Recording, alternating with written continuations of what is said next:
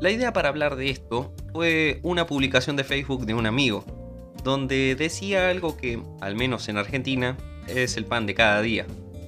Donde por un lado tenemos una gran parte de la ciudadanía quejándose de las acciones de aquellos que ostentan y ejercen el poder, concretamente desde el poder del Estado, los políticos, sobre todo en lo que refiere a sus dichos, sus acciones, sus pensamientos, etc. Visto tanto desde el punto de vista moral como desde el punto de vista operativo.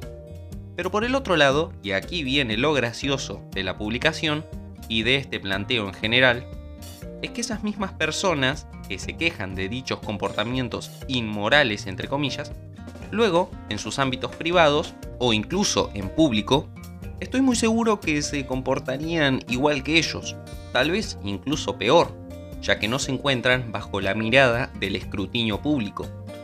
Y ante este contraplanteo aparecen justificativos que toman formas tales como no, pero ellos son personas públicas, tienen que dar el ejemplo. Pero si un político lo hace, es mucho peor. Que lo haga un ciudadano común, no es tan grave.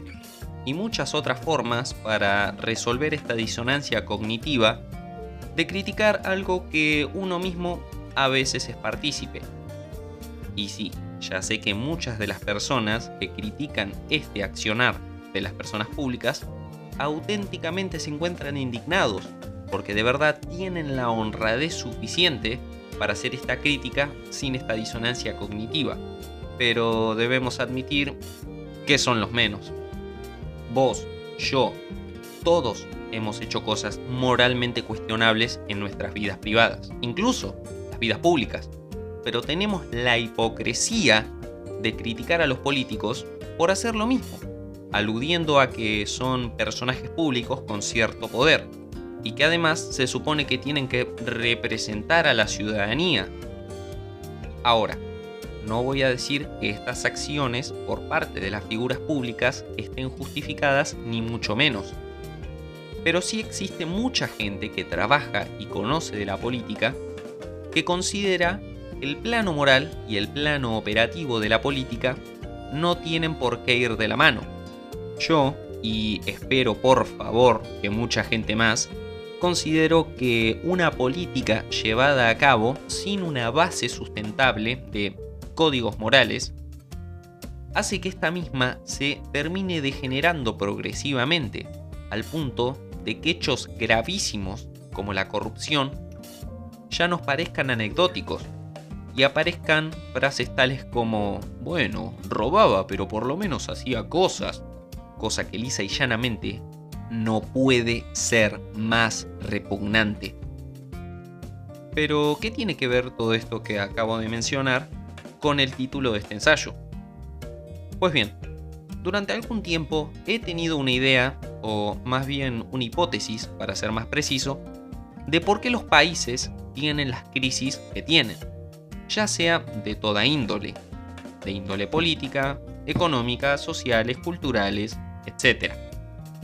Vuelvo y repito, esto es una hipótesis, pero a lo largo de este ensayo daré mis argumentos de por qué pienso de que esta hipótesis es válida.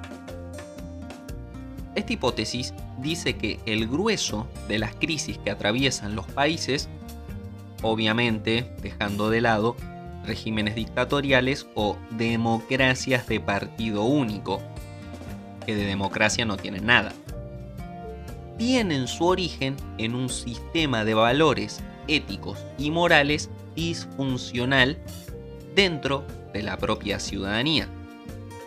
Y no me refiero a valores buenos o malos, ya que las cosas serán buenas o malas dentro de un contexto. El asesinato, por ejemplo, si se hace sin provocación, sería algo moralmente malo, mientras que si se hace para defender la vida propia o la de los demás, sería considerado algo moralmente bueno.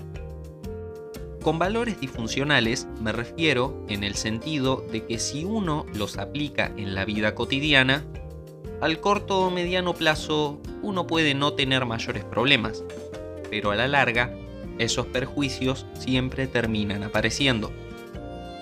¿Y por qué digo que un sistema de valores disfuncional?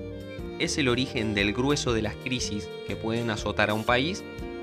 Pues solo nos hace falta revisar el apellido de nuestros sistemas democráticos. Democracias representativas.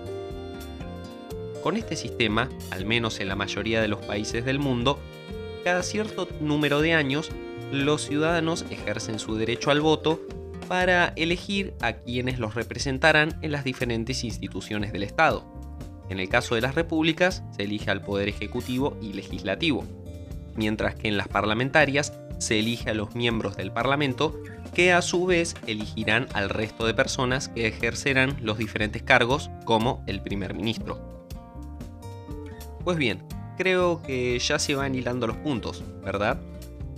Si el conjunto de una sociedad, o por lo menos una gran mayoría de ella, tiene un sistema de valores éticos y morales más permisivos, entre comillas, si se quiere, donde figurativamente hablando toleramos una trompada porque un segundo después viene un abrazo, que viene ejemplificado por esa famosa frase que dije al principio de este ensayo, roba pero hace cosas, o por ejemplo, si cometemos alguna equivocación, siempre trataremos, en un principio, de buscar culpables o excusas por fuera de nosotros.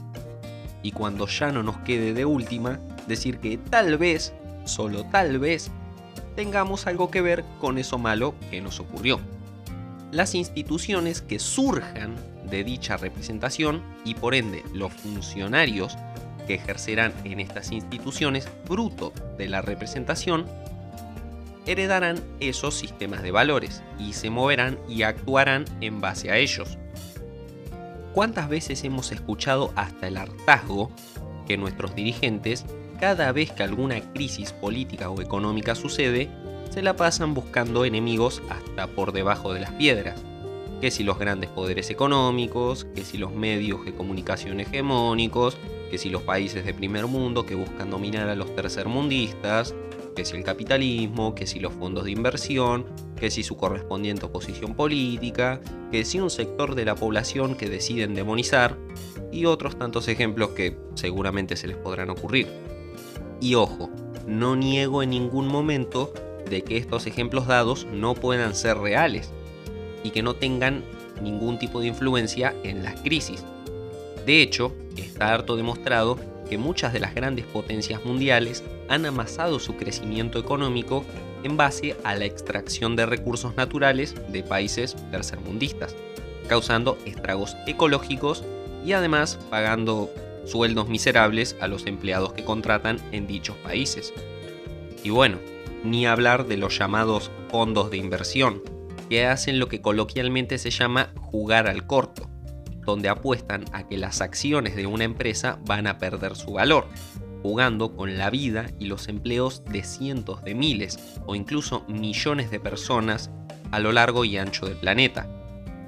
A lo que hago referencia es que la primera reacción de los funcionarios públicos ante las crisis es salir a lo tonto a buscar culpables externos de dichas crisis. Y este accionar, por desgracia, es heredado de la sociedad que pone a dichos funcionarios en esos cargos, ya que los ciudadanos, en mayor o menor medida y cantidad, siempre solemos actuar así en nuestras vidas privadas, y lo solemos justificar diciendo que no hacemos daño a nadie. Ahora, con todo esto, ¿estoy queriendo decir que la ciudadanía es culpable de las crisis políticas y económicas que los azotan? Ya les digo que por supuesto que no, ya que la democracia representativa tiene esa diferencia con las democracias directas, donde la ciudadanía no ejerce el poder directamente, sino que otorga dicho poder a las instituciones para que éstas lo ejerzan por ella. Y justo aquí viene el gran talón de Aquiles que, a mi criterio, tiene las democracias representativas. Y es que la ciudadanía no tiene, a fines prácticos, ninguna herramienta para ejercer algún tipo de control sobre lo que hagan las instituciones estatales al momento de ejercer el poder. No tenemos ningún tipo de poder de decisión sobre la política económica, sobre la cantidad de impuestos que se cobran, sobre el tamaño del gasto estatal, en qué se gasta el dinero público, etc. Pero sí diré una cosa, y es que sí somos responsables de los funcionarios a los cuales nosotros les otorgamos el poder, ya que, por lo menos en una democracia, ninguno de estos políticos llega al poder por arte de magia, ya que un sector de la población elige a estas personas para ocupar dichos cargos. Sin ir más lejos, en la historia de mi país, Argentina, las dos crisis más terribles que hemos tenido, no solo a nivel económico, sino político y social, ocurrieron bajo gobiernos democráticos. Por lo que sí, no somos culpables de las crisis, pero sí debemos responsabilizarnos por quienes elegimos para que ejerzan el poder. Así que en esta parte les tengo que pasar la pelota a los que escuchan este podcast, ya que, al menos en los sistemas democráticos en los cuales vivimos, tenemos la responsabilidad, como ciudadanos, sobre la elección de las personas que ocupan los cargos públicos. Así que, si un sinvergüenza o conjunto de sinvergüenzas ocupan cargos para los cuales fueron elegidos, bueno, tal vez la ciudadanía deba mirarse al espejo, ¿no? Y con todo esto dicho, me surge una pregunta. ¿Qué puede ocurrir cuando llevamos todo esto que he mencionado, este andar por libre de las instituciones elegidas democráticamente al máximo posible? ¿Qué puede pasar cuando este desfase entre los accionarios de la política y los accionarios de los ciudadanos se llevan al extremo? ¿Qué puede ocurrir cuando, por ejemplo, el sistema político y económico de un país se ve incapaz de resolver las problemáticas que generan las crisis que, ya sea por incompetencia o deliberadamente, estas mismas instituciones han generado? Pues bien, se empieza a gestar un tipo de crisis aún peor para cualquier país, no política, no económica, sino la llamada crisis de legitimidad. Las crisis de legitimidad surgen porque las crisis económicas que azotan a los países no pueden ser solventadas por las instituciones políticas de los países, ya sea, como dije, por incompetencia o deliberadamente. Desde el Estado y todas sus instituciones, tales como la escuela, por ejemplo, se imparte esta legitimidad hacia dichas instituciones, para que nosotros legitimemos su autoridad sobre nosotros y por lo tanto la obediencia hacia estas. De esta forma, cuando esta lealtad de masas hacia las instituciones no alcanza para la legitimación y su concerniente ejercicio del poder, es cuando empieza a gestarse la llamada crisis de legitimidad.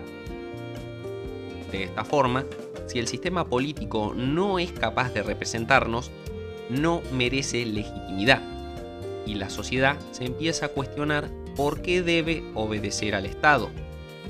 En el caso de la Argentina, esta crisis de legitimidad, producto de una de las crisis más brutales que azotó nuestro país, hizo surgir esa famosa frase hace ya más de 20 años, el famoso que se vayan todos, la deslegitimación absoluta de la autoridad del Estado.